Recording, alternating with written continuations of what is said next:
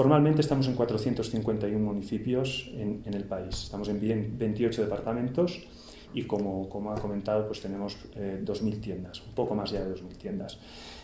seguimos teniendo espacio para crecer eh, lógicamente, el ritmo de expansión que llevamos en los últimos años ha sido muy fuerte y poco a poco pues uno ya va copando el, territorio y probablemente pues el ritmo seguirá siendo alto, pero quizás no tan alto como, como hasta ahora.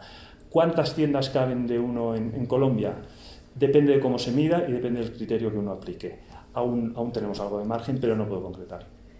¿No hay una cifra, por ejemplo, de cuántas esperan tener en 2022 de más? Sí, lógicamente tenemos una expectativa de abrir más de 100 tiendas en, el 2022.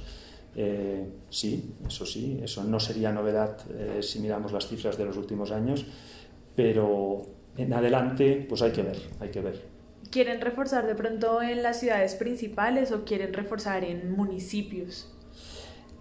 no hay una respuesta correcta, ambas son válidas. Es decir, donde veamos que hay potencial y que hay zonas por cubrir, allí acudiremos. Lógicamente hay criterios para abrir una tienda, se han unas condiciones, pero si se dan esas condiciones, no estamos distinguiendo entre zona urbana y zona rural.